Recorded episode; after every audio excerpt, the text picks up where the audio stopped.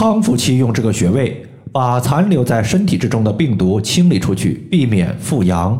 大家好，欢迎收听艾灸治病一百零八招，我是冯明宇。有一位朋友他说，我的朋友刚刚康复没有半个月，昨天看到他发的朋友圈，检测抗原又阳了。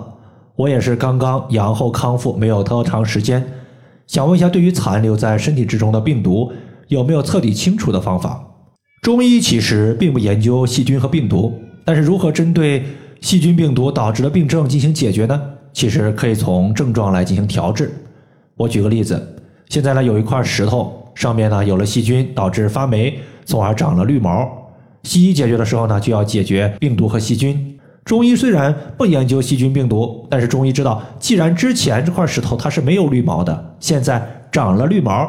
要么石头内部出现了异常，要么外部的环境出现了异常。比如，有可能之前环境比较干燥，现在呢外部的水湿之气比较重，所以呢时间久了就导致了石头长了绿毛。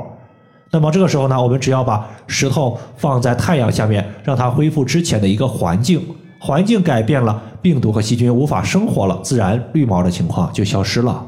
所以残留的病毒它会导致我们身体出现一些不健康的表现。外在的表现消失了，身体的机能恢复到中招之前了，人体也就健康了。中医认为呢，外界这个大的环境有六种致病的邪气，我们分别把它称之为风邪、寒邪、湿邪、暑邪、燥邪以及火邪，总称为六邪，或者呢也叫做六气。接下来呢，我们就从中医的角度来解读如何清除身体之中残留的致病邪气。第一个我们要说的是风邪，风邪为百病之长。我们说风寒湿暑燥火，风邪排在第一个。在临床上面呢，风邪它导致的病症可以说是最为广泛的，并且风它可以和多种邪气相互结合，风和寒形成了风寒，风和湿形成了风湿，风和热形成了风热，等等吧。那么风邪它残留在体内呢？我们一般是有三个特点，第一个风摇摆不定，所以风邪入体容易出现一些肢体的晃动，比如说头晕目眩、肢体发颤，都属于是摇摆不定的肢体表现。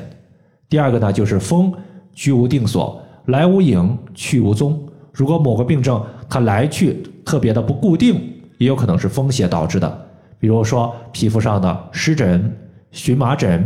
以及疼痛部位不固定的风湿性关节炎。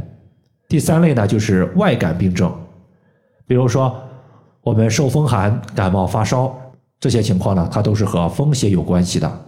想要驱散风邪，我们首选带“风”字的穴位，首推风池穴。顺着耳垂画一条线，和脑后的两条大筋相交的点呢，有两个凹陷处，这两个凹陷处就是风池穴。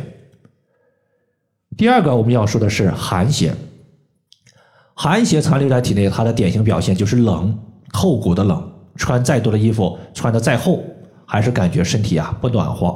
这种情况需要温阳驱寒，推荐艾灸大椎穴。人体呢有十二条经脉，当然这里说的是正经，分为六条阴经以及六条阳经，阳经的阳气充盈，可以驱散寒邪。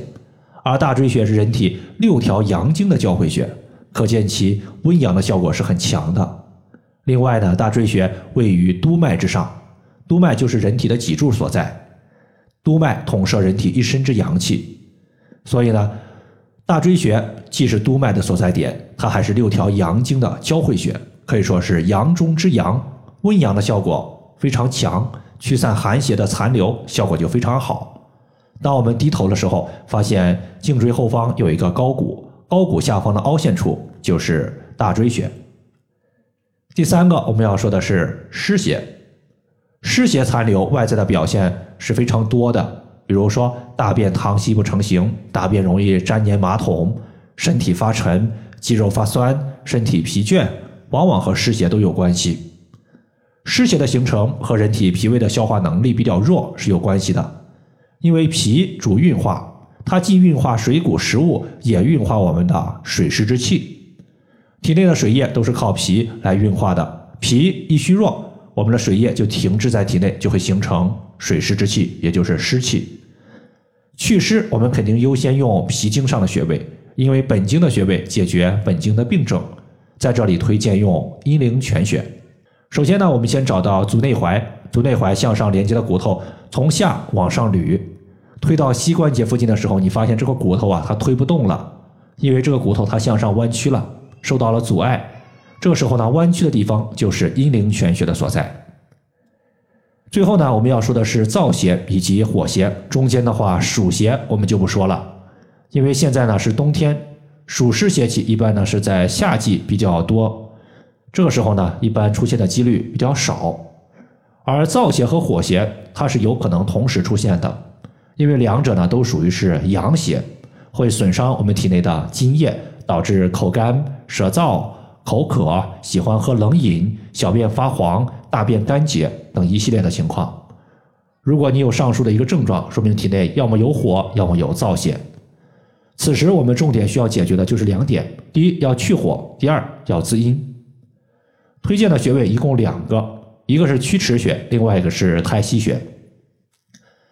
太溪穴是肾经的原穴，而肾乃是一身阴液的根本，所以艾灸太溪穴它有效的滋阴。可以对全身的阴液都有滋补效果。这个穴位是在足内踝的最高点和脚后跟连线的二分之一。曲池穴它是一个去火消炎的大穴位，最好的方法呢就是局部刮痧，因为穴位在手肘部位。冬天我们衣服穿的比较厚，可能不方便刮痧，此时呢用手拍打也同样可行。比如说拍打个三百到五百次。当我们弯曲手肘呈四十五度的时候。肘横纹外侧端的尽头就是曲池穴的所在。以上的话就是我们今天针对身体之中残留邪气的一个调治，就和大家分享这么多。如果大家还有所不明白的，可以关注我的公众账号“冯明宇艾灸”，姓冯的冯，名字的名，下雨的雨。感谢大家的收听，我们下期节目再见。